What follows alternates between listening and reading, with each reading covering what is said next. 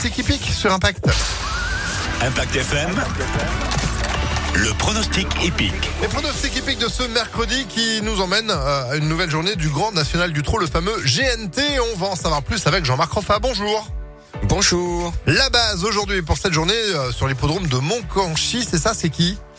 Alors, eh ben, c'est celui qui a tout intérêt à prendre un maximum de points. Le 9 Horace du Goutier, il pointe actuellement deuxième au classement général puisque le Grand National est un Tour de France des, des trotteurs et, le maillot jaune n'est pas dans le peloton. Donc, s'il veut, euh, au mois de décembre, au moment de la finale, peut-être lui ravir ce maillot, le 9 Horace du Goutier a tout intérêt à gagner ou en tout cas à finir dans le tiercé. Ce numéro 9 est une bonne base. Bon, bah, c'est noté. Votre coup de cœur pour ce milieu de semaine alors tout le monde s'affole sur mon coup de cœur aujourd'hui, c'est le 11 Gaspard de Brion. Ce matin, il ouvre à 3 contre 1.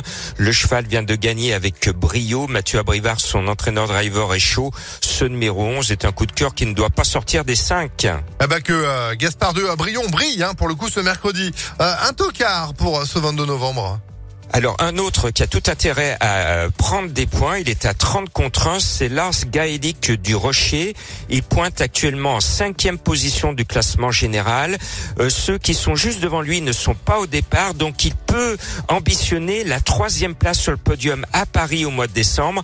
Donc euh, le driver Pierre Vercruise va appuyer sur le champignon pour essayer de mettre ce numéro 1, Gaelic du Rocher, dans le quintet et à cote. Ah ben on complète avec votre sélection du coup pour ce mercredi Jean-Marc Au petit trot, le 9, le 4, le 7, le 11, le 3, le 5, l'As et le 12. Pour en savoir plus, pour avoir plus de pronos, rejoignez-moi sur le www.pronoducœur.fr. Et impactfm.fr bien sûr pour le replay. Merci beaucoup Jean-Marc, bon quintet et à demain.